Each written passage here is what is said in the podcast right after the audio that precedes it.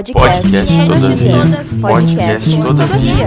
Podcast todavia. Podcast todavia. Podcast todavia. Podcast Podcast todavia. Bem-vindos! Eu sou Luísa Moscato. E eu sou Isadora Hoff. E no episódio de hoje, a professora Gisele Seco, doutora em filosofia pela Pontifícia Universidade Católica do Rio de Janeiro, falará sobre o ensino da lógica pelo ponto de vista feminista. Então, professora, a gente gostaria de começar agradecendo por tu ter aceitado o nosso convite e ter se disponibilizado a estar aqui com a gente nessa sexta de manhã. Não, eu que agradeço.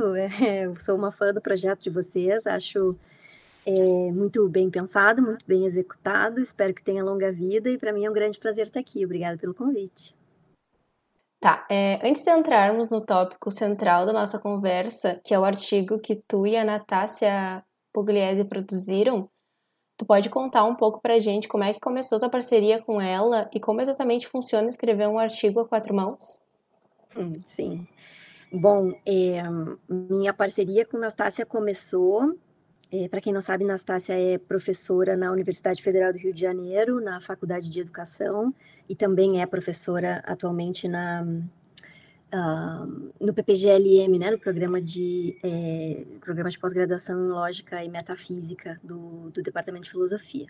Nós nos conhecemos em 2009, quando Nastácia é, entrou no mestrado e eu no doutorado na Pontifícia Universidade Católica do Rio de Janeiro, e desde então começamos, né, é, enfim, né, nos tornamos amigas e tivemos sempre muitos interesses em comum e muitas, muito, fomos sempre muito estimulantes uma para outra intelectualmente.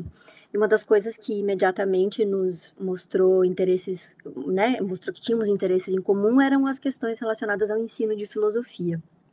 É, na época, a Nastassia estava estudando Quine, e eu estava já estudando filosofia da matemática, então é óbvio que a gente também conversava sobre esses assuntos, éramos colegas em diversas disciplinas, mas ao longo desses um, 12 anos já, a gente é, oficialmente escreveu sobre é, ensino de, de lógica, né? Nós temos, acho, acho que o nosso primeiro paper conjunto, um capítulo que foi publicado no, nos anais de um evento de um evento super importante que é o Encontro Internacional de Didática da Lógica que ocorre no México todos os anos já há mais de 20 anos. Em 2015 nós submetemos um, um artigo, um, um, um, trabalho foi aceito, eu fui ao México e apresentei, e aí saiu a nossa primeira parceria, né, a nossa primeira publicação a quatro mãos, que foi um artigo, um capítulo onde nós fazíamos uma análise de todos os livros didáticos de filosofia que uh, constavam, né, que eram distribuídos nas escolas públicas do Brasil através do PNLD, do Plano Nacional do Livro Didático, mostrando como a lógica era abordada nesses livros. Né? Essa publicação está em inglês. Uh, e já hoje em dia são outros livros né, que estão sendo distribuídos pelo PNLD, mas nós fizemos uma análise detalhada e constatamos que quando a lógica é abordada nos livros, de, pelo menos naquela leva de livros didáticos, ela não era, ela não é muito integrada com os outros uh, conteúdos e mesmo competências e habilidades da filosofia, né? Esse foi o nosso diagnóstico. E, então nós fizemos, uh, tam, então nossa nossa nossa parceria de escrita começou em torno de questões de ensino de, de lógica, né? Nastácia também veio durante o seu doutorado nos Estados Unidos, ela veio ao Brasil é, para os workshops de filosofia e ensino que eu organizava na URGS e chegou mesmo a dar uma oficina né, de, de uh, lógica e pensamento crítico que ela ensinou nos Estados Unidos. E depois, e, e também foi Nastácia responsável por me apontar né, publicações super interessantes sobre a presença de mulheres na filosofia, em especial na filosofia moderna, que é a área de pesquisa dela. Né? Nastácia é uma historiadora da filosofia moderna, especialista em Spinoza, e mais ultimamente tem se dedicado a Anne Conway. Então foi assim que começou. Tem seguido a nossa parceria de maneira muito feliz também. A gente já organizei livros em que Nastácia publicou. Mais recentemente, nós tivemos um trabalho que em breve vai sair, né, aceito também, que foi apresentado também é, é, em Paderborn, na, na Alemanha, num evento sobre Teaching Women Philosophers, né? E aí a gente apresentou uma proposta de leitura de uma obra de Nízia Floresta, uh, essa filósofa brasileira do século XIX, né? Nossa primeira filósofa brasileira, não só filósofa, como também é, educadora, pedagoga. Uh, Nízia Floresta tem uma obra importante chamada Opúsculo Humanitário, e nesse capítulo que está para ser publicado em seguida, nós é, fizemos uma análise dos argumentos principais da obra do Opúsculo Humanitário, né, é, e uh, sustentamos a tese de que é possível ensinar lógica uh, lendo textos de mulheres filósofas, em especial de Nízia. Um outro texto nosso que vai sair, sobre o qual a gente vai falar, é esse sobre ensinar filosofia desde uma perspectiva, ensinar lógica, né, desde uma perspectiva feminista. E para ir para a segunda parte da, da pergunta, como exatamente funciona escrever um artigo a quatro mãos, eu diria que depende do seu parceiro e da sua parceira, né? Eu já escrevi com outras pessoas também, agora mais recentemente escrevi um artigo com a Miguel Álvares Lisboa sobre uma lógica brasileira, uh, sobre a qual eu gostaria de falar mais tarde, aí da Inês Arruda, e, e, o processo de escrita foi distinto com o Miguel do que o meu processo, nosso processo de escrita, né, de Anastácia e eu, porque nós somos já parceiras há muito tempo, nós temos uma dinâmica bastante orgânica de produção dos textos, então, a primeira coisa que eu diria é que é muito prazeroso escrever com Nastácia, porque nós temos uma, né, já uma familiaridade uma com a outra muito grande, assim. Então, a gente faz um brainstorm inicial das nossas ideias, e aí uma já propõe uma estrutura, aí a gente já vai, é, é, né, é, sempre, sempre revendo a estrutura conforme vai escrevendo o trabalho, se é em português ou se é em inglês, também as tarefas vão se dividindo um pouco mais. Em geral, tem sido em inglês, né?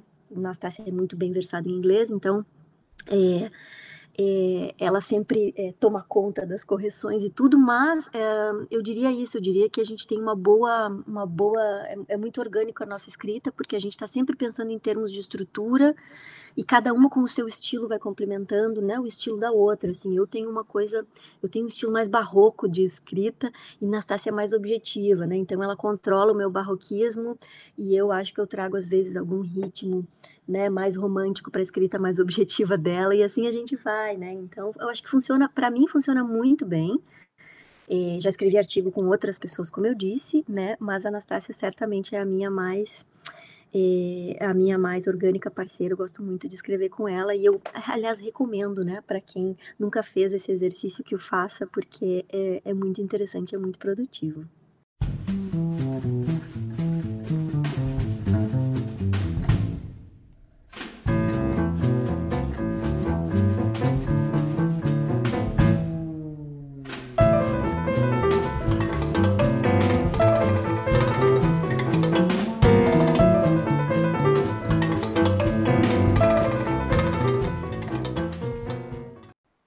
Bem interessante os artigos que vocês escreveram juntos, uh, principalmente esse de, dos livros didáticos.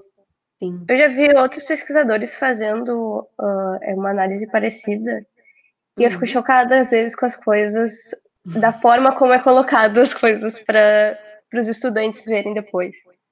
É, essa eu acho que é um tópico bastante importante, ao qual a gente às vezes não dá muita atenção, né? Que é aproveitar o fato de que, ou estudar esses livros didáticos, porque eles são. Imagina, você tem né, o Plano Nacional do Livro Didático, é uma política pública que abrange, é, se, se não me engano, ao todo, entre escola é, do ensino fundamental e ensino superior, atinge 32 milhões de alunos no Brasil. Né? Se a gente pensar no ensino médio, se não erro, a gente está falando de 16 milhões de estudantes que têm acesso a livros né, gratuitos, é uma coisa que a gente não valoriza no Brasil. Quando, quando a gente conta isso para pessoas do exterior, elas ficam chocadas com o fato de que no Brasil, além da escola ser pública, você tem distribuição né, gratuita de livros didáticos e, mais ultimamente, de livros de literatura também, né, sendo distribuídos é, gratuitamente para os estudantes das escolas públicas. E você imagina que, às vezes, os únicos livros que há em algumas casas são esses livros desse programa, né? Então, a gente fez esse exercício de fazer a análise dos, dos um, de como a lógica era abordada nesses livros, justamente como um primeiro movimento, assim, para tentar mapear, não é? Para tentar mapear o campo dentro do qual a gente estava querendo propor algumas modificações, que é o campo do ensino da lógica. Sempre é uma coisa que deveria ser mais, eu acho, estimulada, né? Que a gente analisasse mais e estudasse mais esses livros, porque, novamente, muitas vezes são os únicos livros ao, ao, aos quais milhões de estudantes têm acesso, assim, né? Então, a, acho que é uma força-tarefa aí que, que pode ser feita por mais gente. Espero que mais gente se interesse pelo assunto.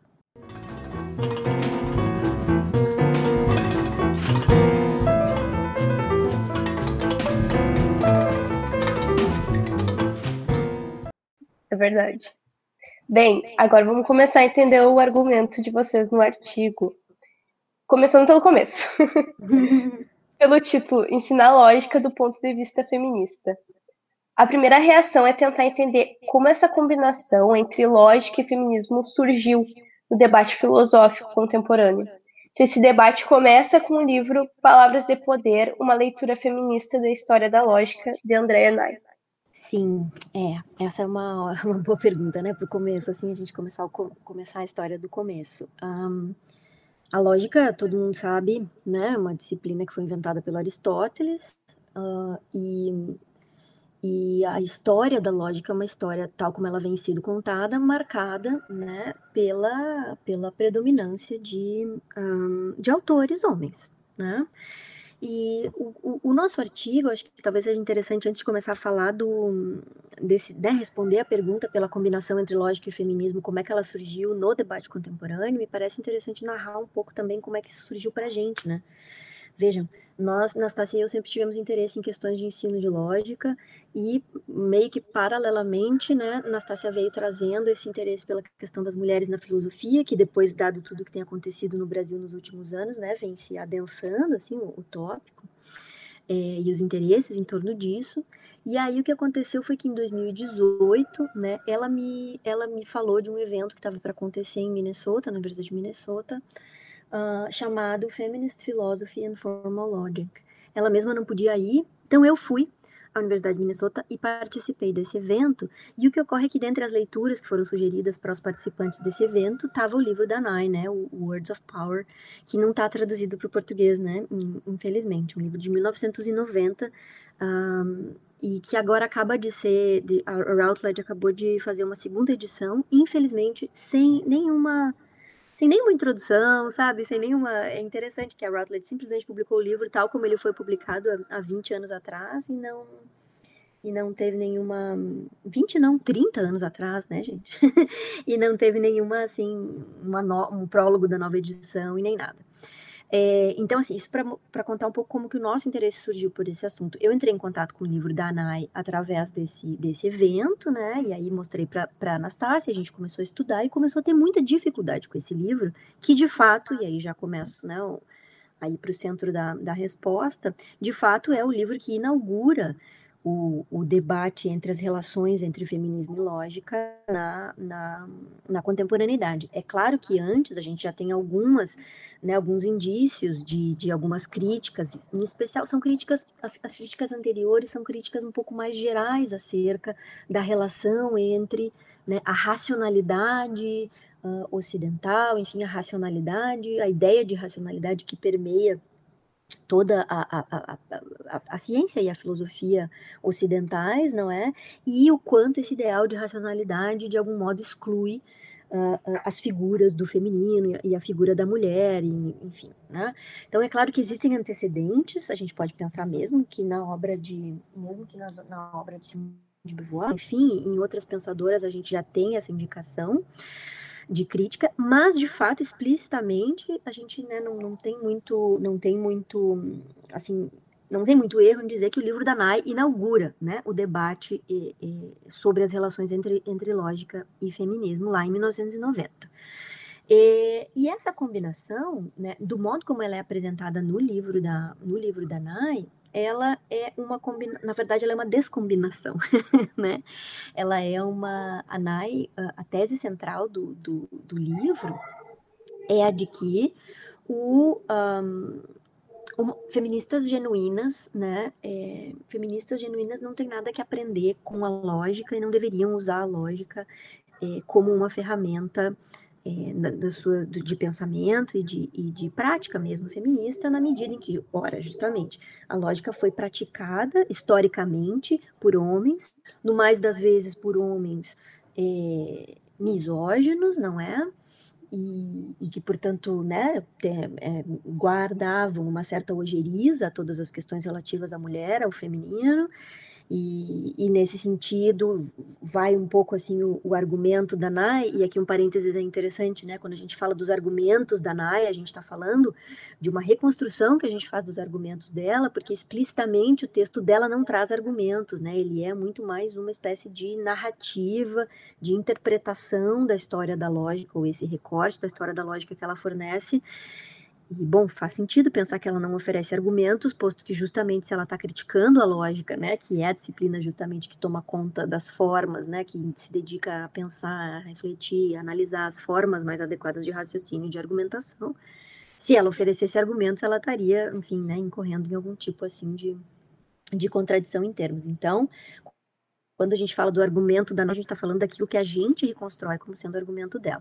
Mas basicamente a ideia é essa, né? De que, posto que a história da lógica é uma história marcada pela presença de autores é, é, é, homens e, no mais das vezes misóginos, então, e essa misoginia acaba se é, entranhando na estrutura mesma da disciplina de lógica, então né, no, as feministas deveriam buscar outras ferramentas de comunicar os seus pensamentos, e aí entra essa ideia de leitura, né? Lembra que o subtítulo do livro, como tu mesmo apontaste agora, né? Uh, acho que foi Isadora, é, é que o, o, o, subtítulo é a, a, Feminist Reading of the History of Logic. E essa noção de leitura é extremamente importante, né? Porque é justamente o que ela vai contrapor à ideia de, de raciocínio, de argumentação, né?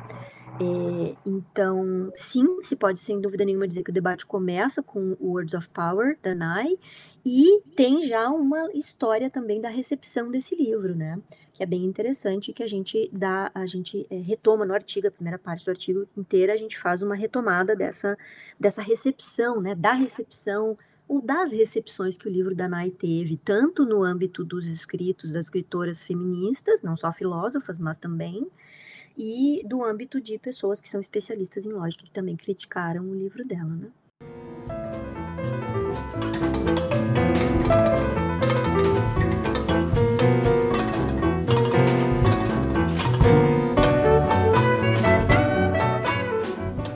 Nossa, é, eu fico muito brava falando sobre isso. Porque mulher, nossa senhora, sério eu tenho pena de mulheres. Eu tenho pena de mim, tenho pena de todas as mulheres. Porque pobres criaturas que foram invalidadas por nascer. Nossa, eu. Assim, para mim é, é inconcebível. Eu, sabe, sabe, Isadora, eu tenho uma. Eu tenho uma postura hoje em dia que é a de, claro, compreender essas reações, tais como a, a, a tua, né, essa reação de ojeriza, de, de, às vezes, raiva mesmo, né, outro dia, inclusive, tivemos o um episódio da Letícia nos contando sobre o papel da raiva, uh, eu, eu compreendo, né, e eu também compreendo esse outro afeto, que é o afeto da, da, da pena, né, mas, ao mesmo tempo, eu também, hoje em dia, já penso que ah, é importante a gente lidar com esses nossos sentimentos e ultrapassá-los no seguinte sentido, não é? é? Que se a gente fica nele, se a gente se deixa, se a gente se mantém nesse âmbito dessas paixões tristes aí, que são a, em especial a raiva e a, e a pena, né? A gente não consegue fazer tanto quanto a gente faria se a gente né, desse um passo adiante e pensasse assim, é verdade, tem um, tem um lado dessa história que é muito triste, que é o lado da exclusão, né, e que existem razões históricas as mais variadas, o que não significa que sejam justificativas, mas a gente pode, né, ver eh, em diversas, em distintas sociedades, como é que essas exclusões foram se dando, em especial na história do pensamento, é, ao mesmo tempo, também é verdade que nós sempre estivemos lá, nós sempre estivemos aí, as mulheres sempre estiveram fazendo ciência, fazendo filosofia, e, e, no caso da lógica, aí algumas especificidades que a gente pode discutir depois, né? Então, é, o negócio da exclusão, sobre o qual a gente fala quando fala da história, da, das ciências, da filosofia, da lógica, ela é uma exclusão feita por quem contou a história, mas não é que ela seja uma exclusão completa do ponto de vista da prática dessas, né, tanto da ciência quanto da filosofia, porque quando a gente começa a investigar, a gente começa a ver que sempre houve mulheres fazendo essas coisas coisas. Então, é, eu, eu, eu, de novo, né, eu acho que é interessante a gente pensar também um pouco em como ultrapassar essa questão da raiva e da pena e pensar, não, mas espera só um pouquinho, sabe? É verdade, não é legal isso tudo que aconteceu, para nada, assim, legal nem a palavra boa, assim, é, é, é uma tragédia, mas nós estamos hoje em boas posições, em ótimas condições de reescrever essa história, de mostrar que sempre estivemos ali, né, de mostrar que somos capazes de fazer as coisas igual, ou tão bem, ou melhor do que os participantes oficiais dessa história, né?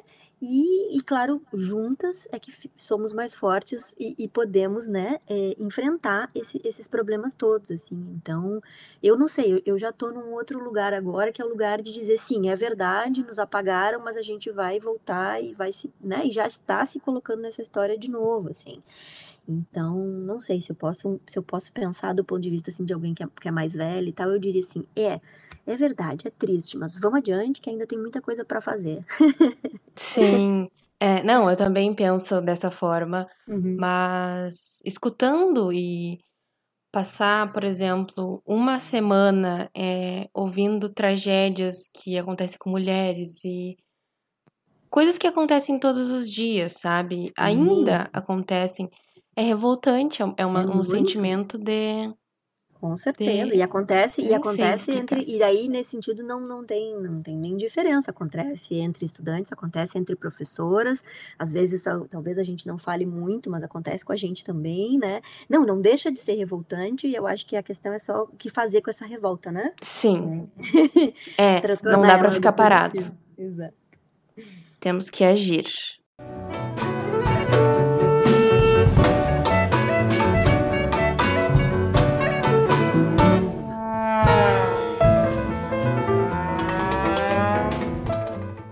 Uh, e tu já falou um pouquinho, mas no começo do artigo, uh, vocês afirmam que a Andrea Nai oferece uma visão enganosa da lógica.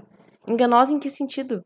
Bom, é, é uma. É uma a gente tem uma crítica, a, a que é uma crítica essencialmente metodológica, né? Então, o nosso argumento é de que, por causa da maneira como ela reconstrói é, a, a, história da lógica, ou essa história da lógica, né? É interessante pensar de novo aqui no subtítulo do livro é uma leitura feminista da história da lógica. Antes eu enfatizei o leitura, né, para dizer que a leitura é o que ela contrapõe à ideia de argumentação e raciocínio.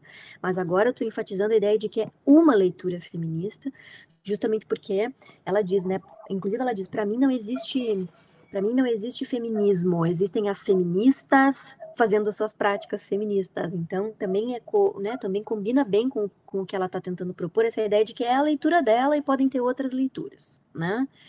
E pinta a imagem da lógica, né?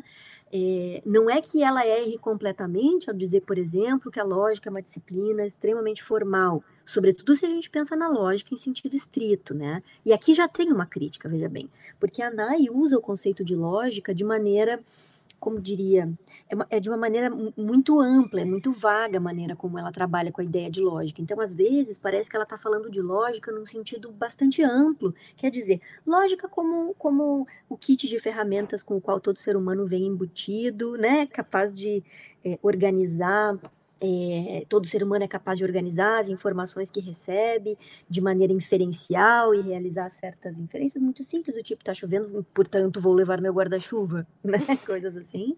É, e nesse sentido, bom, diversos outros animais também realizam inferências, né? Animais não humanos, mas de todo modo, a, às vezes ela usa lógica nesse sentido muito amplo e às vezes ela tá focando, claro, lo, na lógica como uma disciplina que tem já é, indícios anteriores a Aristóteles, mas que foi criada, inventada pelo Aristóteles e depois foi né, desenvolvida ao longo da história do pensamento ocidental. Então, a primeira coisa seria essa, seria a gente dizer assim, um, um dos problemas e, e, um sentido no qual a visão dela da lógica é enganosa é porque ela né, transita entre esses dois sentidos de lógica, sem precisar muito bem, inclusive, as diferenças que existem entre esses autores que ela mobiliza na, na sua leitura da história da lógica. Vejam, é uma leitura da história da lógica muito não usual, né? Ela começa com Parmênides e fala no primeiro capítulo sobre o desejo da lógica, a paixão de Parmênides. E vocês já vão entender como é que essa descrição que eu estou dando dos títulos dos capítulos vai chegar, né, é, é, vai me ajudar a dizer em que sentido ela está usando, ou caracterizando lógica de modo enganoso. Depois, né, Platão e o sofista, é, Aristóteles e o silogismo. Depois tem um capítulo do quarto capítulo chamado Logos Espermáticos, a lógica do império, né? Então vocês veem que simplesmente na primeira parte, já onde ela está falando da lógica clássica, em especial por causa do título do, do primeiro capítulo, né, o desejo da lógica, a paixão de Parmênides. E por que Parmênides? Ora, porque né, sabemos bem que Parmênides eh, teria sido o primeiro, pelo menos no Ocidente, né, a tentar um discurso é, é, um discurso demonstrativo, né? Lá no poema do Parmênides a gente já tem a estrutura de uma demonstração, no sentido de dizer isso por causa daquilo, dados certos princípios e dadas certas maneiras de inferir, então esse aquele outro, né? A gente já teria ali, desculpe, uma uma pré-lógica nesse sentido de ter um discurso demonstrativo, né? Tendo sendo inaugurado, que depois é claro em Platão é, em Platão se, se, se, se, concretiza de modo, inclusive, belíssimo nos diálogos, né, em que os interlocutores estão sempre, é, em especial Sócrates, demandando dos seus interlocutores justificativa para aquilo que eles é, para aquilo que eles estão afirmando ou, ou, dizem acreditar, e nesse sentido a matemática é importante já, por quê? Porque a matemática é que oferece já desde Platão o modelo do raciocínio demonstrativo por excelência, e com Aristóteles né? Aí vem a, a, a ideia de formalizar os modos de raciocinar e dessa forma, né, a partir dessas formas, poder concluir certas coisas acerca do modo como seres humanos pensam.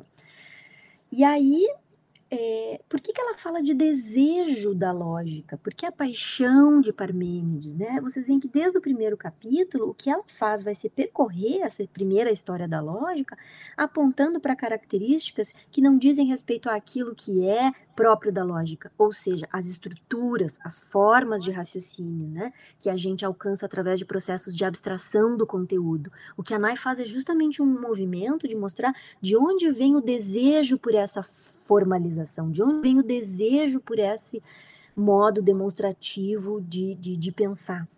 Então, o que ela faz é conectar a lógica com os homens que fazem lógica, mais ainda com a dimensão do, do, desejante desses homens, para daí poder apontar aspectos da, enfim, da, da misoginia e tudo mais. Então, o que ela faz é é, reconstruir a história, e eu estou falando só da primeira parte, né? Depois a gente tem uma segunda parte do livro que é sobre lógica medieval, onde ela vai abordar Abelardo, a dialética de Abelardo e, e Ockham, né?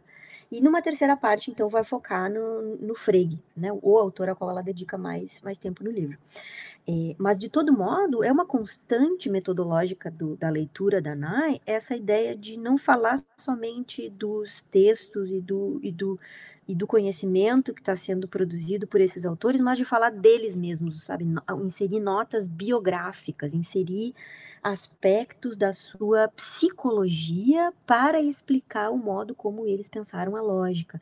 Ora, essa mistura entre psicologia e lógica é algo que nós apontamos como problemático no nosso artigo, na medida em que justamente, e esse é o sentido no qual a, a, ela nos oferece uma visão enganosa da lógica, ela mistura coisas que para a lógica ela mesma não são misturáveis. É justamente o, o esforço foi sempre o de separar forma e conteúdo, por assim dizer, né? E de modo que a lógica fo foca em aspectos, digamos, sintáticos do pensamento, formais do pensamento. E o que ela faz é botar de novo na jogada né, os aspectos uh, uh, psicológicos, né, a questão do desejo e tudo mais. Então é uma leitura. Ela diz que não é psicanalítica, né? Ela diz mesmo que a leitura dela não é nem pós-estruturalista, nem psicanalítica, é uma coisa completamente diferente, mas ela traz, com certeza, esses traços assim, é, é, digamos, materiais e psicológicos para sua leitura da lógica.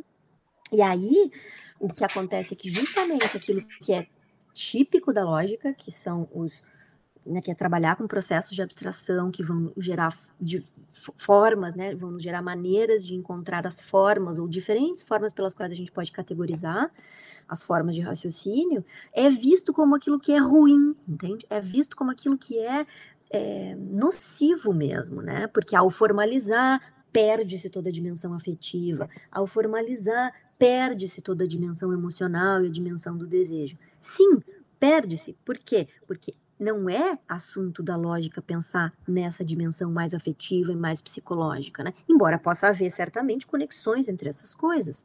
E aí é que está, digamos assim, mais um elemento é, enganador, digamos, não sei se enganador é a melhor palavra, mas de todo modo problemático da abordagem da, da, da NAI, né, de equívoco que ela comete, que é o de explicitar como ela enxerga a relação entre a dimensão psicológica e a dimensão lógica, entende? Ela não explicita, ela não diz, olha, então assim, a lógica é verdade, ela é formal, ela chega a dizer fria, dura, né, usar esses adjetivos assim com esses qualificativos bastante negativos, mas ela não explicita em nenhum momento como que essa dimensão como que esse conhecimento, que é um conhecimento formal, que no fim das contas, se a gente pensar sobretudo na lógica pós-Frege, né, na lógica é, contemporânea, é, é um, a, a gente está falando de um tipo de conhecimento que deriva justamente da manipulação de símbolos, que deriva da manipulação de formas simbólicas, certo? E Leibniz já dizia isso em realidade, né? Que o conhecimento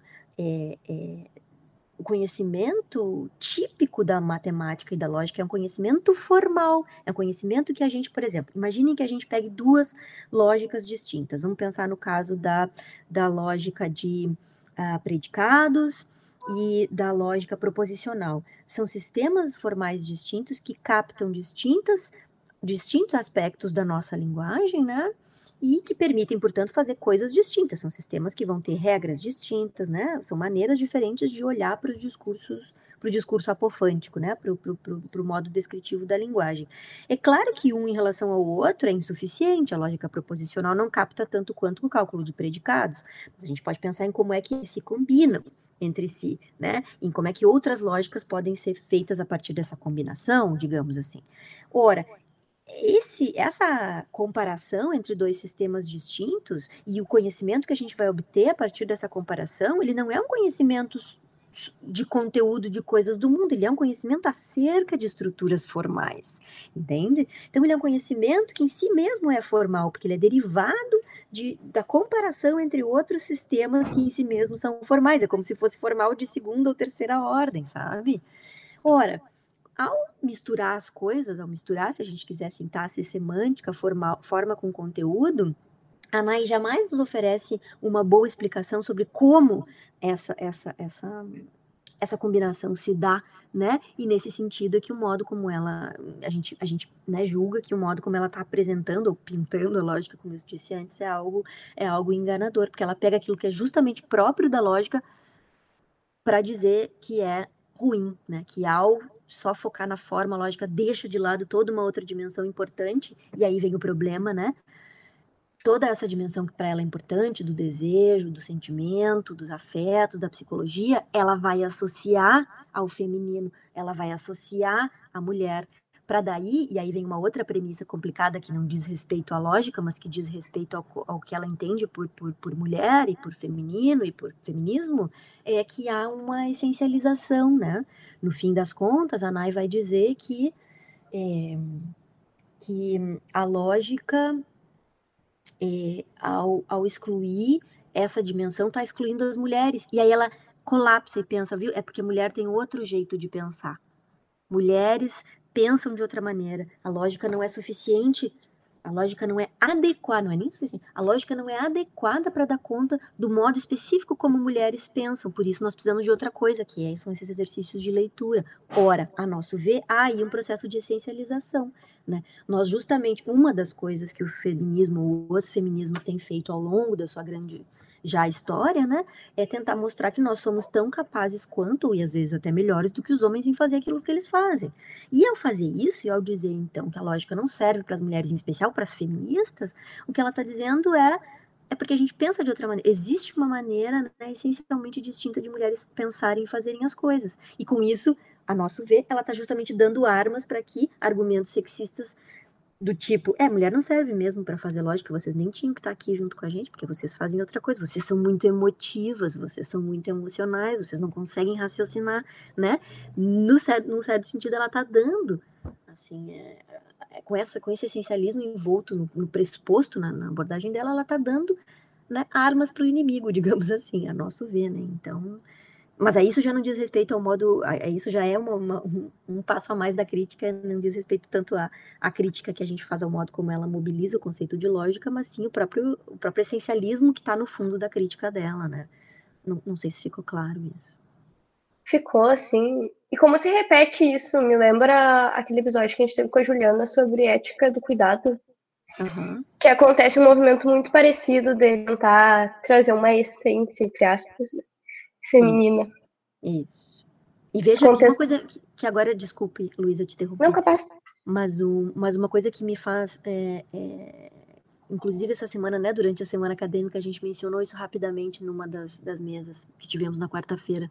Isso me faz pensar, né, esse, a, o, como é que, é que a gente fala? É tiro no pé, né, que fala, assim, o essencialismo, no fim, acaba sendo um tiro no pé, né, quando a gente diz não, nós mulheres, a gente tem outra maneira de pensar, então isso, é, não é, não estou dizendo que não haja especificidades no modo como nós pensamos, veja bem, o ponto é que, dependendo da ênfase que a gente dá nessa diferença, porque ela precisa também ser investigada, né, do ponto de vista empírico, a meu ver, né? Então, vejamos se há boas pesquisas empíricas que mostram, por exemplo, que, sei lá, mulheres praticam matemática de maneira diferente que homens e coisas do tipo, né? Existem várias pesquisas sobre isso, é só a gente se informar melhor. Mas o que elas vão te mostrar em geral é que quando meninas e meninos são educados de uma maneira, as diferenças, na verdade, em muitos casos acabam sendo mais positivas para nós, né? Não é de um sentido de excluir, dizer, não, é, a gente não serve para isso. Não, é dizer, olha, tem muitos casos que a gente até faz melhor, mas enfim. Mas isso me lembrou, essa discussão sobre o tiro no pé, que é o essencialismo, me lembrou o seguinte, no, desde a Christine de Pizan, mas em especial numa tradição que se chama numa tradição que se chamou de feminismo lógico, né? A Elsa Dorlan, que é uma autora um, uma professora em, Paris, ela é francesa, né? Ela escreveu um livro sobre a, sobre essa tradição que ela chamou de tradição do feminismo lógico, que é uma tradição de pensadores. Começa com um homem, François Poulain de la Barre, mas depois passa por uh, Gabrielle Souchon, a, a, a, Marie de Gournay e, e Ana Maria von Schurman, outras mulheres do século XVI, eh, XVII, que usam o método cartesiano para provar a igualdade entre os sexos. E usar o método cartesiano aqui simplesmente significa usar o método da dúvida, né? E, tentar fazer demonstrações é, é, precisas. Veja que interessante, existe já no século XVII, depois ainda no XVIII, autoras, e isso vai estar presente na Nízia Floresta também, na nossa filósofa brasileira, né? Esforços argumentativos em torno de dizer a alma não tem gênero as nossas capacidades de raciocínio, de percepção, não, não há diferença, né? E justamente isso era extremamente importante para poder garantir o acesso das meninas à educação. O a, a, igualdade, entende, de acesso. Como é que você vai argumentar em favor da igualdade de acesso das meninas à educação se você não prova, assim raciocinavam eles, que nós temos as mesmas capacidades de raciocínio? Então, a ideia de que o sexo não tem opa, desculpa, de que a alma não tem sexo, né? Que nós podemos todos raciocinar, fazer matemática, raciocinar logicamente, né? Era para essas, essas feministas, ou proto-feministas, como às vezes são chamadas, né? Extremamente importante para poder garantir os nossos direitos iguais, né? Então vejam que, num certo sentido, o argumento da Nai e de algumas outras né, feministas contemporâneas, todas as que vão de algum modo cometer o tiro no pé do essencialismo, né? Parece um retrocesso com relação a coisas que já estavam sendo feitas lá tanto tanto mais cedo, assim, tanto quanto eu já diria que em Cristina de Pizan existe, mas de todo modo, pelo menos na tradição do feminismo lógico já existia, né? Então, enfim, só para dizer que essa questão do essencialismo de fato, né? Bem lembrado o episódio em que a Juliana falou disso, eu escutei, adorei né? E, e, me fez pensar exatamente no livro da Nai, né? E de como às vezes as posturas contemporâneas, algumas posturas contemporâneas acabam é, retrocedendo, né? E, e, de uma maneira negativa, a meu ver, com relação a esse tópico.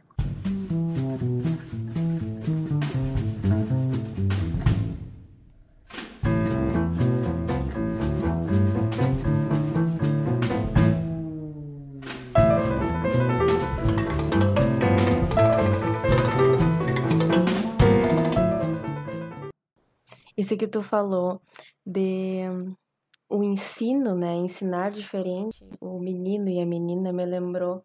Eu acredito que seja uma metáfora, mas utilizavam esse argumento como uma, um fato, que é que colocaram uma mulher e um homem, ou mulheres e homens, para construir um muro. E depois comparavam as fotos, né? O muro das mulheres ou da mulher impecável, não tinha um errinho. O Muro dos Homens, ah, ok, estava lá, né? Dava para servir como muro. Era um muro. Era um muro, isso. né? Mas nada comparado. E é, acredito que é, essa função de ensinar é muito forte para qualquer desenvolvimento, tanto da personalidade, caráter e, Uhum. e Com o jeito com que, as, com que os sexos irão se comportar, sabe? Uhum. É, Uhum. é essencial. E Isso sim que é existe uma- essencial. É, com certeza, existe uma, pesqui... existe uma pesquisa famosa já, eu entrei em contato com ela através da professora Carolina Brito da URGS, não sei se vocês conhecem um projeto que se chama Meninas na Ciência, lá da URGS. É, a professora Carolina Brito nos mostrou uma vez num dos eventos de filosofia que a gente fez, nós a convidamos, ela nos mostrou uma pesquisa é, que foi realizada nos Estados Unidos, né, é, sobre o que que as, o que que as meninas e meninos gostariam de ser quando crescessem, e a pesquisa foi feita com primeiro na faixa etária dos 5 aos 6 anos e depois dos 7 aos 8 ou dos 8 aos 9, né? E era muito interessante perceber como dos 5 aos 6 anos as meninas e os meninos tinham interesses hum, igualmente distribuídos, né, entre disciplinas mais científicas e, e, e não científicas, por assim dizer. E depois de um certo momento da escolarização, você já começa a ver um corte e perceber que as meninas começam a escolher aspas, coisas de menina né? E meninos começam a escolher coisas de meninos. E aí então começa toda uma série de formulação de hipóteses de por que isso seria assim. De que em algum momento na escolarização a questão da diferença de gênero começa a aparecer, né? Do, do inclusive do, enfim, dessa, desse preconceito, assim. E aí começamos a comentar, enfim, sobre isso. E uma das coisas que Carolina nos contou foi que foi feita uma pesquisa também sobre os brinquedos para as meninas e para os meninos no Brasil. É, brinquedos científicos. E o único brinquedo que tinha científico, entre aspas também, né? Brinquedos com teor de descoberta científica e tal. E o único brinquedo que era disponível naquela época, que, que a pesquisa foi feita para, e que havia meninas na capa, era um brinquedo que era um mini laboratório, né? E a menininha aparecia limpando o laboratório. Meu Credo. Deus. Então, veja, veja bem, veja que Deus. interessante, a gente, tá claro, tá dando um, um salto tremendo, né? Mas veja como a coisa de pensar que mulher não serve para certas coisas, né? Mulher não pensa logicamente, mulher não isso, mulher não aquilo. O que que mulher faz então? Limpa o laboratório, né? Então, Meu assim, isso Deus. só para tentar, de novo, não é para dizer que não existam diferenças, mas é para pensar na, no quanto às vezes a ênfase na diferença acaba sendo um tiro no pé, né?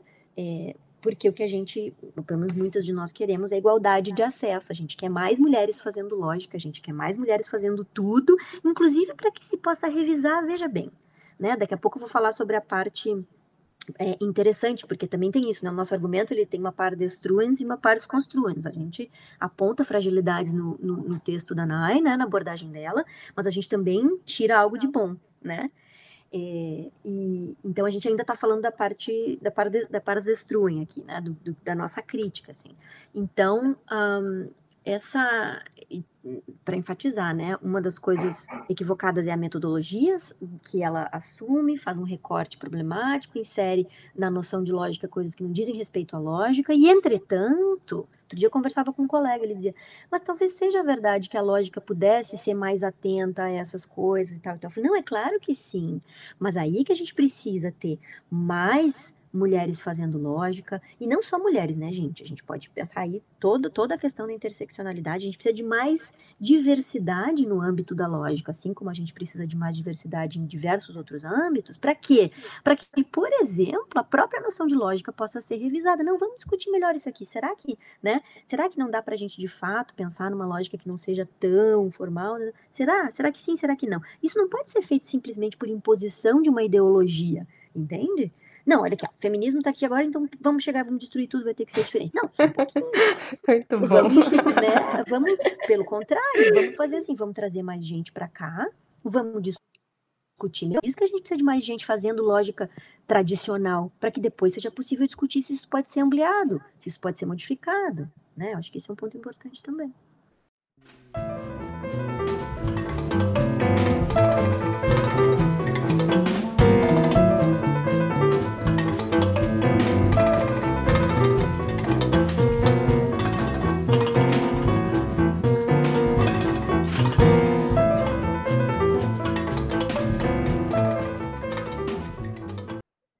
Prof, o que, que o feminismo perde se deixar a lógica pelo caminho? Ótima pergunta. Veja, primeira, e aí, claro, né? Eu tenho uma tendência a responder perguntas ah, desse tipo, dizendo depende. em primeiro lugar, a essa altura do campeonato já, né, eu, eu, talvez seja importante, eu, eu, acho que eu mencionei, mas talvez seja importante reforçar isso, né, o feminismo, a gente sabe, é complicado, né? Falar assim no singular, né? A gente fala por, por, por hábito linguístico e, e, tudo mais, mas a gente sabe que o que existem são feminismos, né? Diversas maneiras de praticar, diversas tendências, diversas discussões e tudo mais, né?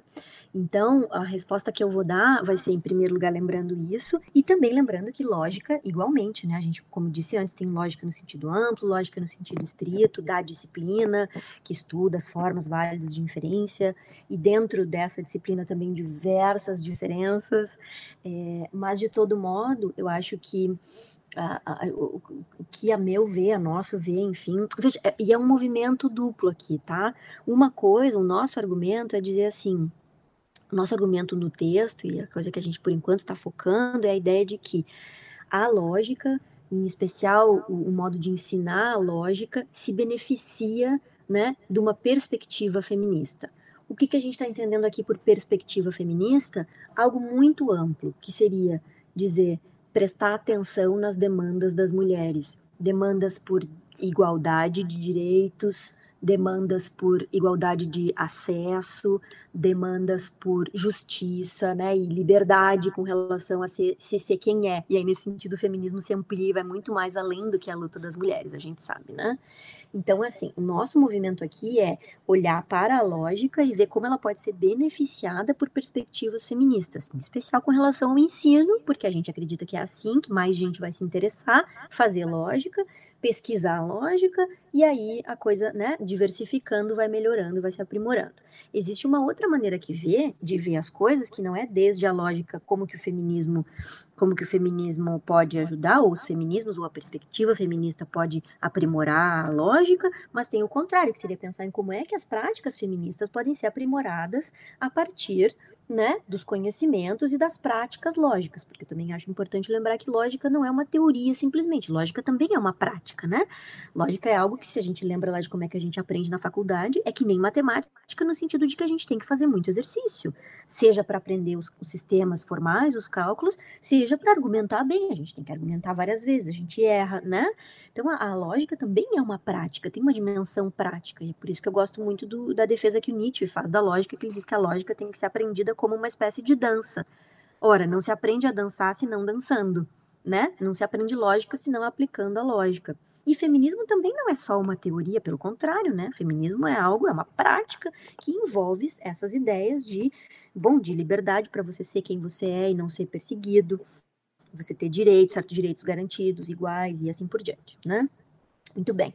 Então, agora a pergunta que vocês estão me fazendo é sobre a relação, sobre, sobre o que, que o feminismo perde se deixar a lógica pelo caminho.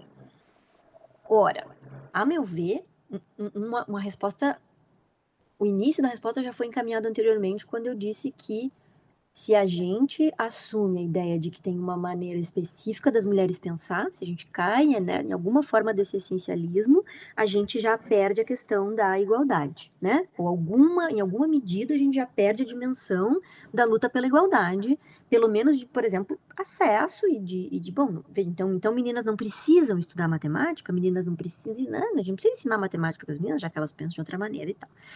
Então, é, né, antes isso já foi indicado. Assim. Nesse rastro, a gente pode pensar assim: ora, sendo uma prática política, em primeiro lugar, né? O feminismo é uma prática política é, cotidiana, a gente exerce o feminismo na nossa vida, a gente exerce o feminismo quando a gente diz pro pai, pro tio, pro vô, tio, essa piada aí não dá, né? Olha bem, olha o que, isso e aquilo.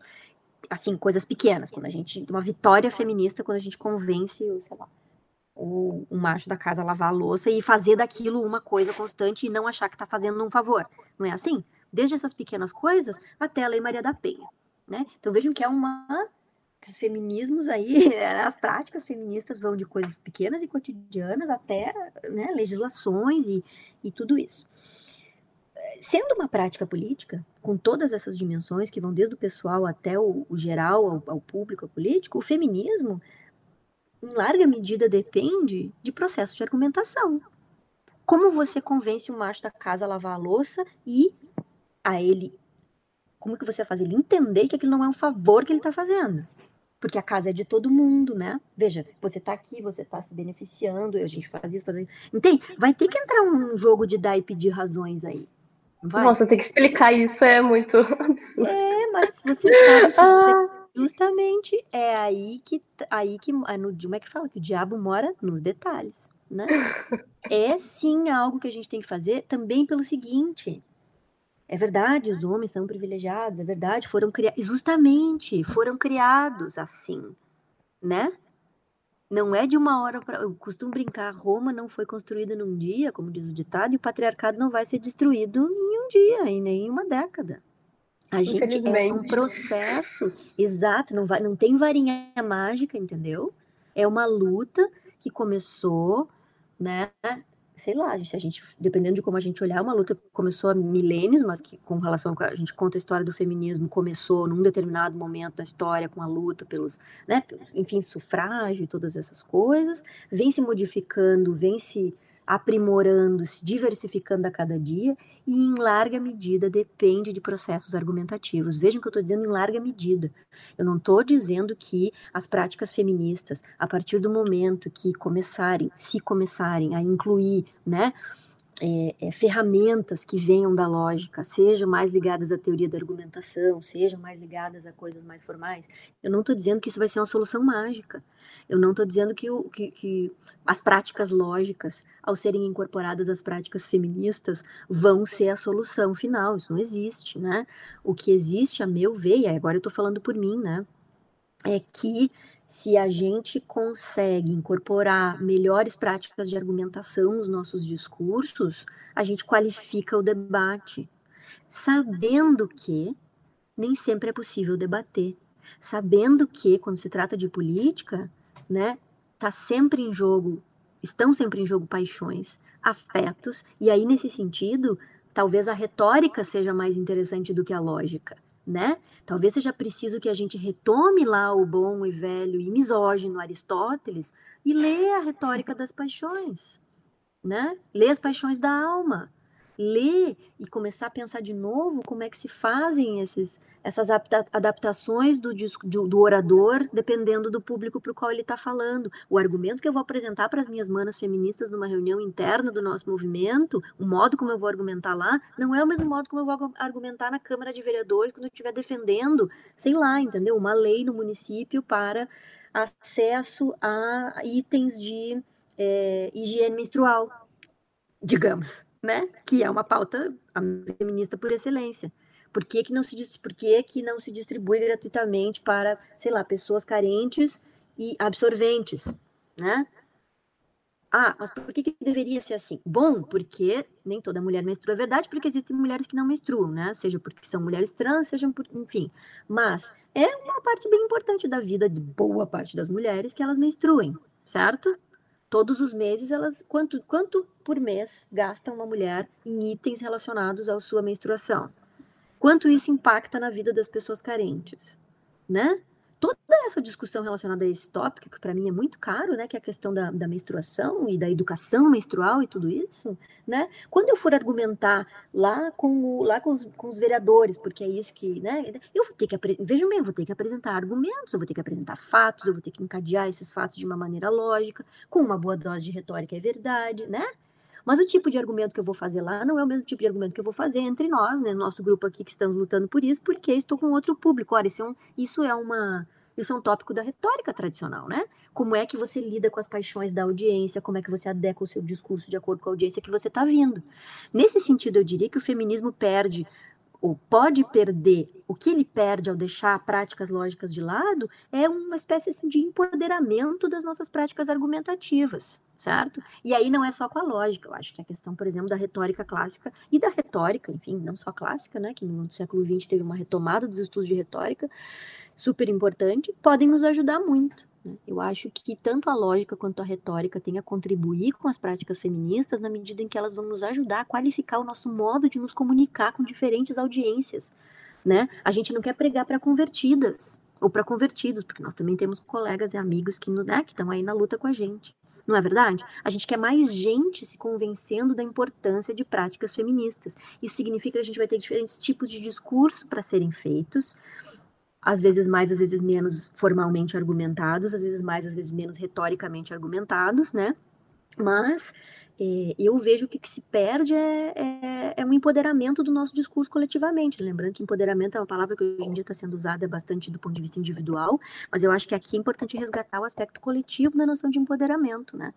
Eu sou super a favor de mais cursos de lógica e argumentação para feministas, para mulheres em geral, porque isso vai nos qualificar a maneira da gente argumentar junto a diferentes audiências e, bom, e vai incrementar os, os, os nossos. É uma, é uma ferramenta poderosa demais para a gente não usar. Eu acho que é isso que eu diria em resumo, sabe?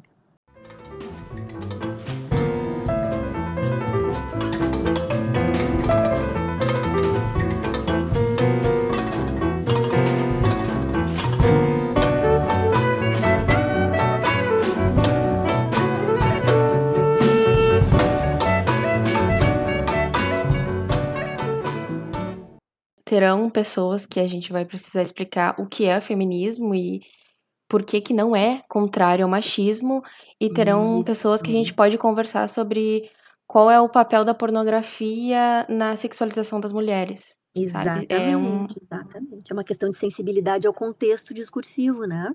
Exatamente. Você, se você está conversando com alguém que já tem uma ojeriza a própria palavra feminismo, talvez seja uma coisa interessante você nem também falar a palavra feminismo. Fala, conversa com Sim. essa pessoa, sem nem dizer a palavra feminismo, mas porém, né? Trazendo os elementos, conversando. Aí, e outra coisa que eu acho interessante também é esse aspecto dialógico, né? Que é a gente não também ficar pregando, entende? É a gente aprender a escutar o outro que não, com o qual a gente não concorda e que não concorda com a gente, sabe? E aí também a lógica pode ajudar, porque existe um campo chamado lógica dialógica, né?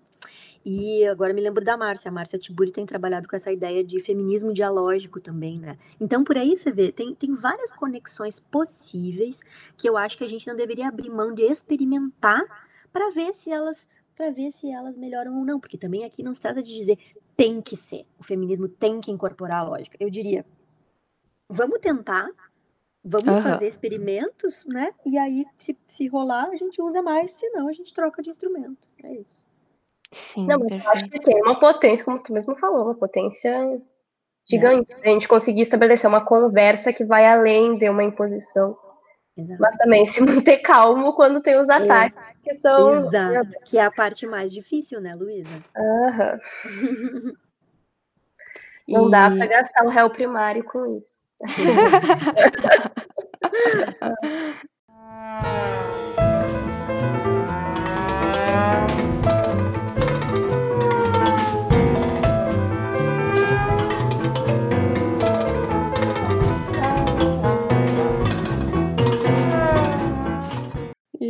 professora, tu acha que a lógica pode ser um instrumento útil para identificar afirmações sexistas em textos filosóficos?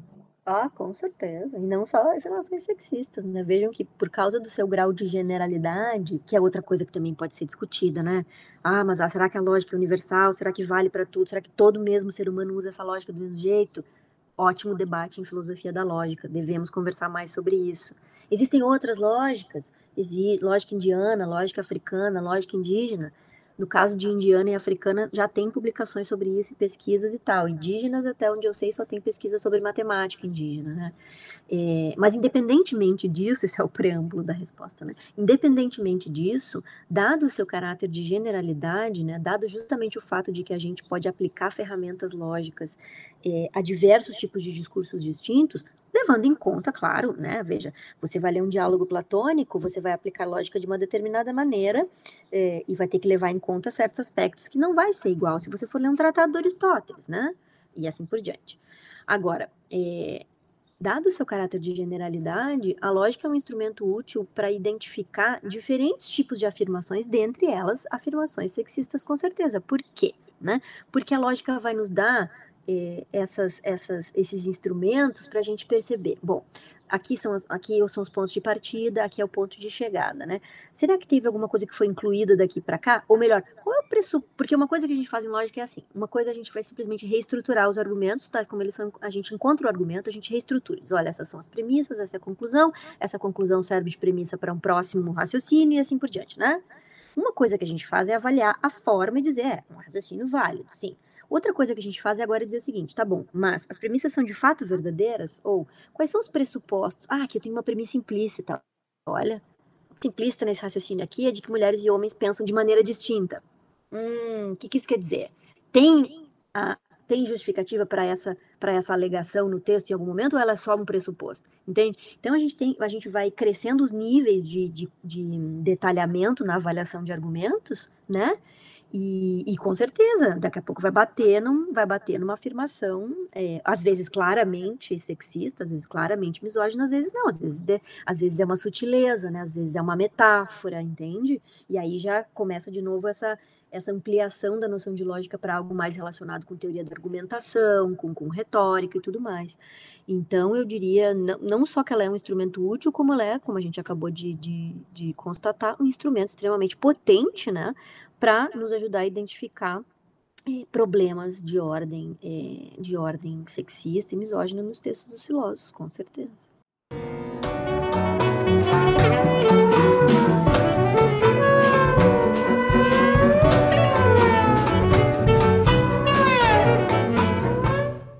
E, prof, o quanto que é complicado revisar essa história da lógica e da filosofia analítica de um ponto de vista das mulheres? Eu acho que uma, uma das grandes dificuldades que nós temos, é, e que, de novo, nós hoje em dia já estamos muito melhor amparadas do que nossas é, predecessoras, né, sei lá, há 50, 40, 30 anos atrás, é o acesso aos textos, né? Porque a ideia de revisar a história, tanto da lógica quanto da filosofia analítica, qual, que, que ideia é essa? É fazer pesquisa histórica, né? Como é que eu posso pretender revisar uma história que eu tô dizendo que é falha, que eu tô dizendo que, né, como assim não tem mulher aqui, né? Se a gente sabe que tinha, porque a gente ouviu falar. Então, mas agora, onde é que elas estavam? O que, que elas estavam fazendo? Onde é que elas publicaram, né? Onde estão, os, onde estão os documentos, as fontes documentais que vão me permitir agora reescrever essa história? Né? Tá mais do que provado que ao longo da história da filosofia, né, mulheres sempre estiveram praticando filosofia de maneira mais ou menos formal, escrevendo textos que talvez não fossem tratados, talvez cartas ou, ou, poemas ou outras coisas. E agora o grande desafio é ir atrás e fazer isso. Bom, é preciso dizer que já tem muito excelente trabalho feito e sendo feito ainda, né? Pensem nos quatro gigantes volumes que Mary Ellen White organizou do History of Women Philosophers, né? Que tem lá na biblioteca do Putin, como diz um amigo meu. É, aquilo, um trabalho monumental que foi feito, começou a ser feito nos anos 80, acho que se não me engano o último volume foi publicado em 94, né? Em que, assim, aquilo é uma fonte absurda. Aliás, eu preciso deixar anotado aqui que eu tenho que pedir na biblioteca. Eu quero pedir para que compre isso, né? Tá aberta a possibilidade de comprar livros na nossa biblioteca, eu tenho que fazer isso. É, né? Então, assim, veja, hoje em dia nós temos os quatro volumes da história das mulheres na filosofia da Mary Ellen White a partir do qual a gente já tem, entendeu? Um mapeamento e que aí a gente pode especificar aqui e ali. Uma coisa que, por exemplo, ainda não foi feita, que está sendo feita, é o resgate das mulheres na história da lógica e da filosofia analítica, né? Que é justamente a pergunta de vocês. É, e aí, de novo, o que, que é complicado é ter acesso aos textos, né? E aí, vejam bem, pensemos no caso, eu vou dar dois exemplos, tá? É, no caso da história da filosofia analítica, eu sei que tem um trabalho excelente sendo feito pela uh, Frederique Janceloré, lá na, na, na Inglaterra. Né, eu, eu, conheci ela nesse evento que eu, que eu falei para vocês antes lá de Minnesota. A Frederique apresentou um trabalho sobre a Emily Constance Jones, que foi uma estudante do, do do Charles Sanders Peirce, que tem resultados é, originais em, sobre silogística, né, de lógica e tudo mais, e quando ela apresentou esse texto, no, no texto que ela apresentou, o início dele citava pelo menos 12 mulheres, né, que foram, que participaram do surgimento da filosofia analítica na, no Reino Unido no final do século XIX. E quem de nós já ouviu falar de alguma delas? Né? O que, que ela está fazendo agora? Ela está fazendo um trabalho de resgate, está escrevendo sobre outras, né? Porque a Jones era, a Jones era, Ai, eu estou confundindo a Jones com a outra. O Frank usou, ah, a Lad Franklin, é verdade. A Lad Franklin é que foi é, que foi a aluna do Peirce, a Emily Constance Jones, dos Estados Unidos. A Emily Constance Jones, desculpa o erro, foi a é alguém do, do Reino Unido. É, e essas e essas e essas autoras, né? Que às vezes, na época, elas até eram conhecidas, quando conseguiam publicar nos, nos journals, publicavam e tal, às vezes não conseguiam, e aí acabavam publicando seus textos, seus resultados originais, sabe onde? nos livros didáticos que elas escreviam, porque elas eram professoras do ensino médio. Porque no Reino Unido, mulheres não puderam ser professoras universitárias até, se não me engano, quase a década de 30 desse, do século passado. Então, elas eram mulheres, professoras de lógica, professoras de filosofia, ensinando no que, equivale, que equivale ao ensino médio lá, e escrevendo livros didáticos nos quais se encontravam seus resultados originais. Então, se a gente quiser reconstruir a história dessas mulheres no início da, da filosofia analítica, a gente precisa acesso a essas fontes. Onde é que elas estão? Estão lá nas bibliotecas no Reino Unido e tal. Então, eu sei que esse trabalho está sendo feito lá, né, pela, pela, pela Frederic e outras colegas do Reino Unido. Aqui, para a gente, na América Latina, né, vamos, esse é o segundo exemplo, que, que, como é que a gente faz? Se a gente quiser agora pensar na é, tradição analítica na América Latina e o papel das mulheres na tradição analítica na América Latina. Mesma coisa, nós precisamos fazer um mapeamento inicial, já que teve professoras, né? Como é que elas se inserem? Então, por exemplo, tem um verbete sobre a tradição analítica na América Latina escrito pela Diana Pérez lá na Stanford Encyclopedia of Philosophy.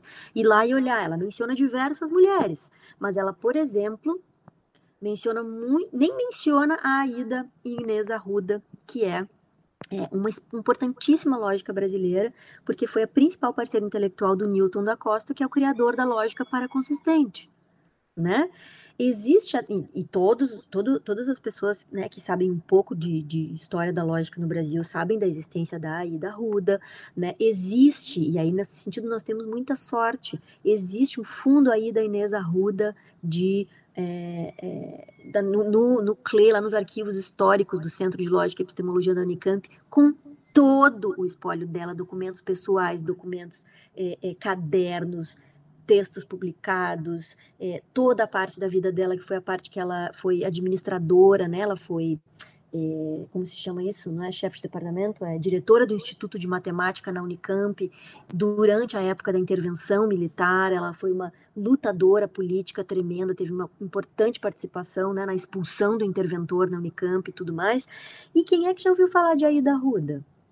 Assim, de novo, quem é da comunidade lógica brasileira, em especial quem é vinculado ao desenvolvimento da lógica paraconsistente, não só conhece ela, como desenvolveu alguns dos seus trabalhos originais e tudo mais, né?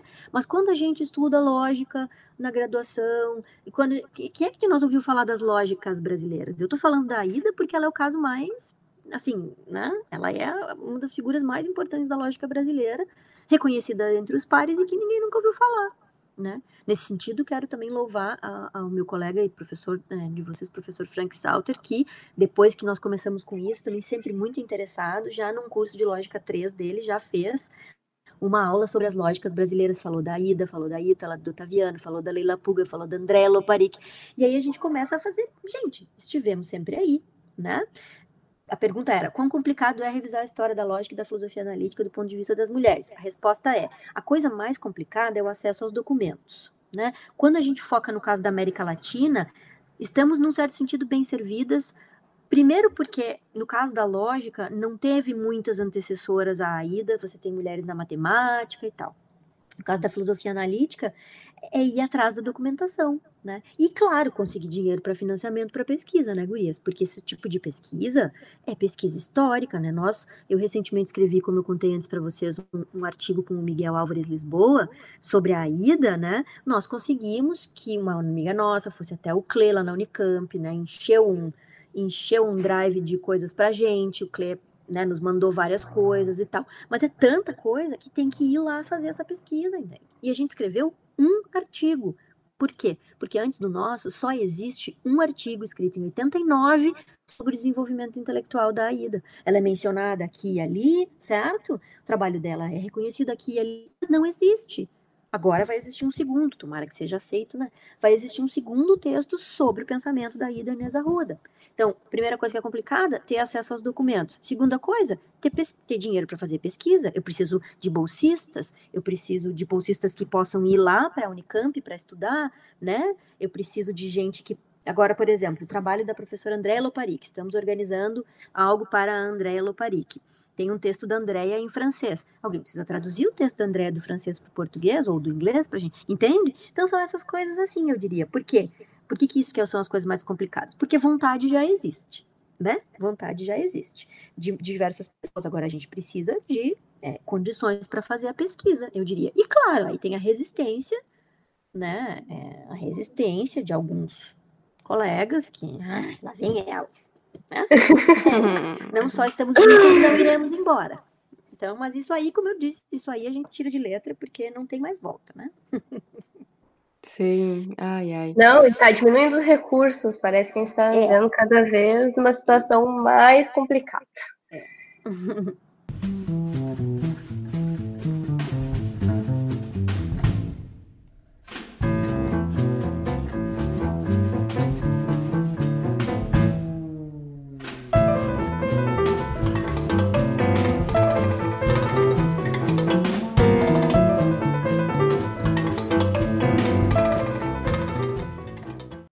E já que tu tocou no assunto da ida, é, como que tu descreve o levante das mulheres na filosofia brasileira e qual que é o impacto desse levante no projeto que tu e a Natácia, Nastácia, perdão, uhum. levam adiante nesse artigo? É, eu mais ou menos contei essa história no começo, né? A gente, eu, eu e Nath já desde o começo a, gente foi juntando, eu acho, assim, os nossos interesses de pesquisa que eram de alguma maneira, né, ela é historiadora do 17, eu especialista em filosofia da lógica, aí tinha o ensino de filosofia, aí entrou a questão das mulheres na história e daí na lógica. As, eu acho que isso que eu, que eu costumo chamar de levante, né, às vezes se chama de primavera, acho que levante é mais, mais adequado. É, o levante das mulheres na filosofia brasileira, isso eu chamo de, de, de eu chamo eu nomeio o fenômeno que aconteceu a partir de 2016 com a publicação da, da, dos dados que a Carolina Araújo né, recolheu sobre a presença de mulheres na pós-graduação, subsequentemente a criação do GT de Filosofia e Gênero e o boom que teve depois disso, né? A quantidade assim de eventos, de é, de publicações, de grupos sendo criados, aí a rede brasileira de mulheres é, filósofas, agora foi criado o GT de história, né, de mulheres na história da filosofia, enfim. E não tem mais volta, né? Então, isso nos mobilizou, isso nos mobiliza, e, e eu acho que esse. Veja que 2016 é o ano do Levante e é o ano que sai publicado o, meu, o, meu, o nosso texto sobre o, como a lógica é abordada no, nos livros didáticos, né? Em 2017, a gente faz o Vozes Femininas da Filosofia lá em Porto Alegre. E a Anastácia não conseguiu vir né, naquela ocasião, mas o texto dela está publicado no, no, livro, né, Vozes Femininas na Filosofia, sobre a Anne Conway. E, e eu acho que o impacto foi mesmo, eu acho que o Levante permitiu que a gente daí, sabe, juntasse tudo, assim, juntasse todos os nossos interesses em torno da questão das críticas feministas à lógica e de como essas críticas feministas, é, apesar de, de ter falhas, né, como é o caso da Nai, tem algo de importante para nos dizer. E aí eu gostaria de. Então o impacto foi esse, assim, né? Ele foi um impacto muito mais no sentido de reorganizar os nossos interesses comuns de pesquisa em torno disso. Já vai sair, então, o artigo sobre a, a reconstrução dos argumentos do opúsculo humanitário, e agora esse sobre o, teaching Logic from a Feminist Perspective. E, e eu gostaria de, de, deixar claro aqui, então, que a gente enfatizou antes, né, sobre a crítica ao livro da Naya, a gente enfatizou antes a parte mais uh, da crítica mesmo, do, do que, que a gente acha que está ruim.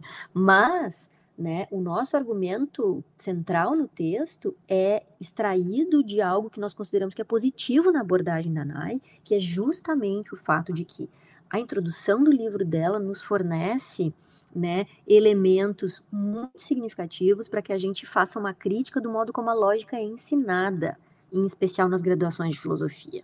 né? Porque apesar de existirem vários problemas na reconstrução que ela faz da história da lógica, esses problemas metodológicos sobre os quais nós, nós vimos conversando, né? Tem ali o apontamento de fatos que são verdadeiros para a maioria de nós, né? Que nós somos poucas nos cursos de filosofia, em especial que nós não nos sentimos confortáveis nos cursos de lógica, quando não porque o professor não necessariamente porque os professores sejam misóginos ou porque eles sejam problemáticos pessoalmente, mas porque aquilo que nos é ensinado, né, é uma é essa lógica tradicional que não incorpora a dimensão da participação das mulheres. Agora, por que, que isso é feito também? Porque não existe pesquisa em torno disso, né? Então também a gente tem que tomar cuidado quando a gente exige que o nosso professor. Ah, porque você não tem mulher aqui no seu programa. Sim, mas de onde é que ele vai tirar também se não tem pesquisa sobre isso? É claro que ele pode ir atrás, como eu acabei de contar que o professor Frank fez, né? E, e criou uma aula sobre as lógicas brasileiras e tudo mais. É claro que dá para fazer a pesquisa, mas aí entra justamente na questão do, do, complicado que é revisar a história da lógica, né?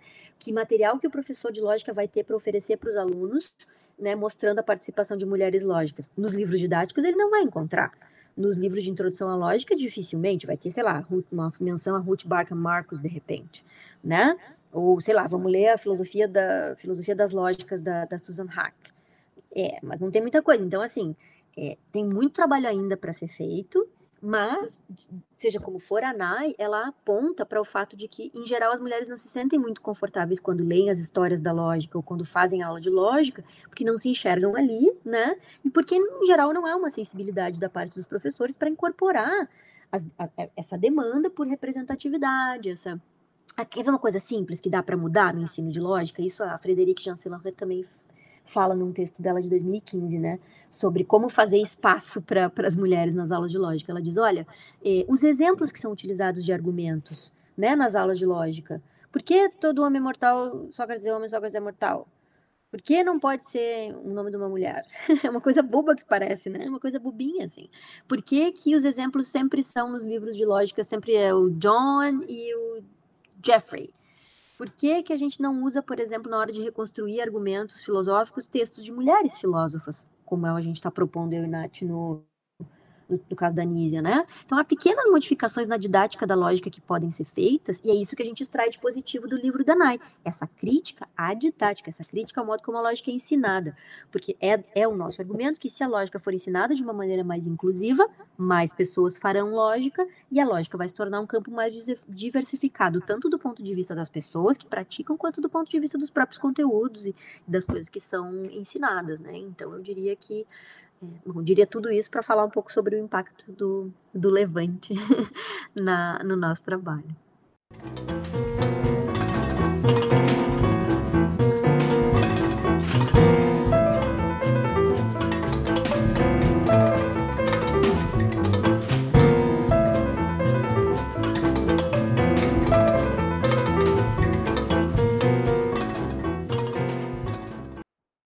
Não, mas falou absolutamente tudo o que ser dito.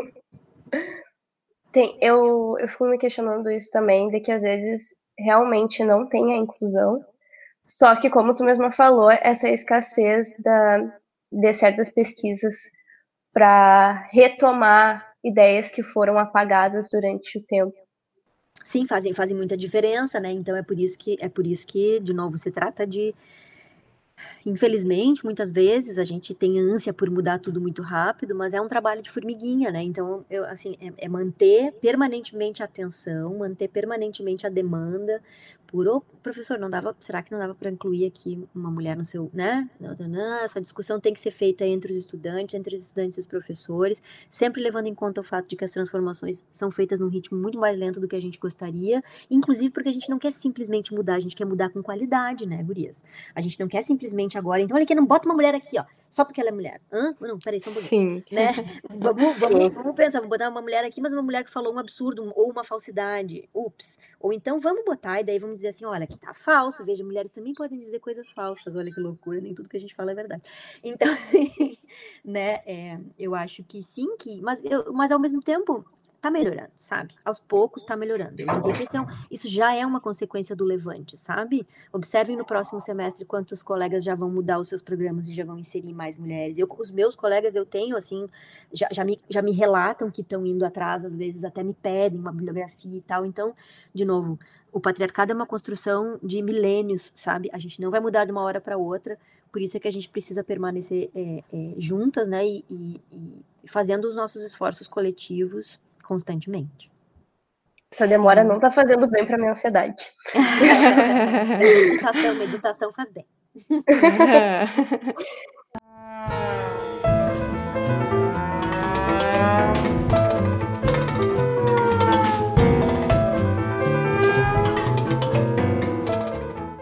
Então, prof, a gente está se encaminhando para o final uhum. e vamos fazer as perguntas de encerramento, que são mais pessoais.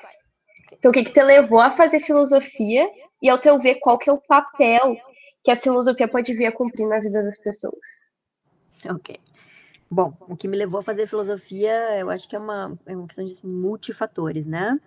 É, e nessas horas, é, como tu disseste, a pergunta é pessoal, a gente tem que falar um pouco da, do nosso temperamento, né? Eu sempre tive um temperamento muito curioso e, e sempre gostei de ler né? Na minha casa não tinha muito livro, tinha uma Barça, assim, meu pai gostava de ler gibi, minha mãe tinha alguns livros sobre arte, expressionismo e tal, que minha mãe pintava e tal. E eu adorava, eu li, o que eu tinha em casa eu lia, então eu lia a Barça que tinha em casa, eu gostava muito da Barça de anatomia, olha só. E aí a minha mãe em algum momento fez, ah, como é? Assinatura do, não sei, Globo Ciência e tal, então, quando era criança eu queria ser paleontóloga. É, mas aí eu fiz o ensino médio numa, com bolsa numa escola privada e, e, eu tinha uma professora de química que era muito atenciosa. E ela. E eu não ia assim, eu ia muito bem na, em todas as disciplinas, com exceção de matemática e física, assim, química eu ia mais ou menos.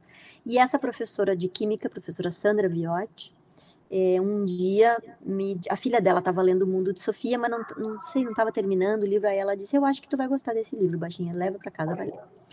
E aí eu li o livro e a partir da leitura do Mundo de Sofia, eu devia ter 14 para 15 anos, eu fui para a biblioteca da escola e pedi, me dá os livros de filosofia que você tem aí para a bibliotecária. Imaginar a cara da bibliotecária. E aí eu, e aí levei para casa, me lembro um livro sobre Sócrates e um, e um livro e um diálogo do Platão que eu, se não me engano, era o Fedro. Eu já não me lembro, tu vê, eu devia lembrar, né? Mas eu também me lembro que era difícil, sabe? Que o diálogo foi difícil, mas que o livro sobre a vida de Sócrates eu achei muito legal. E aí, assim, eu fui, aí a minha professora de balé me emprestou, já, já, no, já quando eu estava para fazer o vestibular, eu não fiz vestibular, né? Aqui na UFSM, você sabe, eu sou formada aqui. É, havia um tempo atrás um, um, programa de ingresso ao ensino superior através das provas que eram feitas ao longo do ensino médio, né? Então eu fiz provas no final do primeiro, do segundo e do terceiro ano. Quando chegou no segundo ano, eu estava entre fazer psicologia e filosofia, porque eu queria, sei lá, ajudar as pessoas. Eu queria fazer psicologia porque eu queria ajudar as pessoas. Sim. É, eu eu vim para Santa Maria na Feira das Profissões, que hoje em dia é o Descubra o FSM, né? E aí eu conheci algumas colegas que depois vieram a ser minhas veteranas e eu conheci o professor Ronai. Né, naquele dia, eu me lembro que a gente não conversou, mas ele estava olhando eu conversando com as meninas, assim, e tal, e achei muito legal, assim, me lembro que até escrevi uma carta para Franciele, é, escrevi uma carta endereçada ao departamento depois para dizer que eu estava afim de fazer filosofia e tal, e, e então era isso, era entre fazer psicologia e filosofia, aí a minha professora de balé me emprestou, assim falou, assim falou Zaratustra, porque ela falou assim: ah, já que tu vai querer fazer filosofia, então lê esse livro aqui. Aí eu achei super difícil, não entendi nada. Eu ia falar, meu Deus, você tá entendendo é, primeiro. Foi um começo com Nietzsche, depois só fui Nietzsche uns cinco anos depois, assim. É, graças ao professor Robson, que me, que me fez a genealogia da moral. É, aí eu decidi fazer filosofia de modo muito pragmático, porque eu achava que eu não ia passar em psicologia. Eu achava que não ia ter pontuação para passar em psicologia. Eu falei, quer saber? Eu gosto mesmo de ler, eu gosto dessas coisas aqui, eu vou fazer. Aí vim, com 17 anos, eu vim para Santa Maria fazer filosofia e adorei, né? Embora tenha ficado muito preocupado com as aulas de lógica, porque meu professor era um professor argentino, não entendia muito bem o que ele falava, o portunhol dele era algo. E eu pensei, meu Deus, eu sempre fui mal em matemática, agora eu vim para filosofia e tem esse negócio aqui. Mas aí eu tive um professor muito bom, né? Meu professor era muito bom, ele, ele percebeu. Veja, vejam, gurias, tem uma constante aí, né? Que é os olhares dos professor, das professoras primeiro e do, e do professor, né? A atenção que os professores tiveram para comigo, quer dizer, minha professora de química que me emprestou um livro, minha professora de balé que me estimulou, o meu professor de lógica que, vendo que eu tinha dificuldades, tentou ir lá e, e, e, explorar em mim o que tinha de melhor, que era o fato de que ele viu, ele percebeu, e ele me disse isso um dia, que eu era que eu tinha facilidade de explicar para os meus colegas o que a gente estava aprendendo. Ele disse: "Eu acho que você deveria apostar nisso". Aí um dia uma colega minha veio e disse: "Tu pode me dar uma aula particular?" Eu falei: "Ah, posso, claro. Quem é que é estudante do primeiro semestre que não precisa de um dinheirinho, né?" E e assim foi, sabe? Aí eu acabei tirando 10 em lógica e no ano seguinte eu tive bolsa e aí foi assim, sabe? Então, é, o que me levou a fazer filosofia foi, uh, eu diria, a minha, a minha curiosidade intelectual por coisas difíceis e o, o, coisa pragmático que é, né, que eu achava que eu não ia passar em psicologia. Depois eu cheguei até a considerar ir para psicologia, mas um professor meu me dissuadiu e disse: "Não, mas tu pode estudar psicologia aqui na filosofia, fica, fica com a gente. Aí eu fiquei. Uhum. e, e a outra, mas assim, eu fui, durante a graduação, eu fui fazer disciplinas na psicologia, no direito, no teatro. Vocês veem que realmente pessoa curiosa. É, o papel que a filosofia pode cumprir na vida das pessoas, aí a resposta vai ser de novo a mesma de antes, né, Gurias? É, depende. depende. Tudo, tudo na vida. É, depende do do que, que a gente, do que, que a gente entende por filosofia nessa pergunta, né? E, e, e, quais pessoas, porque eu realmente acho que, dependendo de como a gente caracterizar a filosofia, a filosofia não é para todo mundo, né? Por isso que eu gosto de, eu gosto muito de usar a distinção kantiana entre filosofia no sentido cosmopolítico e filosofia no sentido escolar ou escolástico, né?